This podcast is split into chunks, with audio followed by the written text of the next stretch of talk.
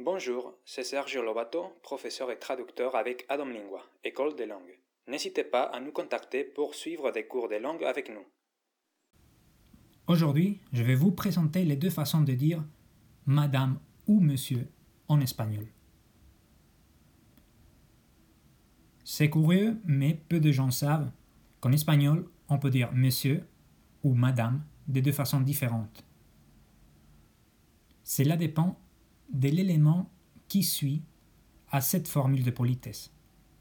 Si on utilise le nom des familles, dans mon cas par exemple Lobato, on va s'en servir de la formule de politesse Señor. Señor Lobato.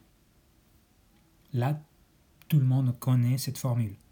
Mais par contre, si on utilise mon prénom, on a une deuxième formule, Don. Et avec moi, ça donne Don Sergio. Les deux formules veulent dire monsieur. Toutes les deux manifestent de respect et de la politesse. Il n'y a pas une formule plus polie que l'autre. Pour les dames, on a aussi les deux formules señora, suivi du nom de famille, et doña, suivi du prénom. J'espère que ce podcast vous sera intéressé. C'était votre podcast quotidien d'espagnol avec Sergio da Domingua.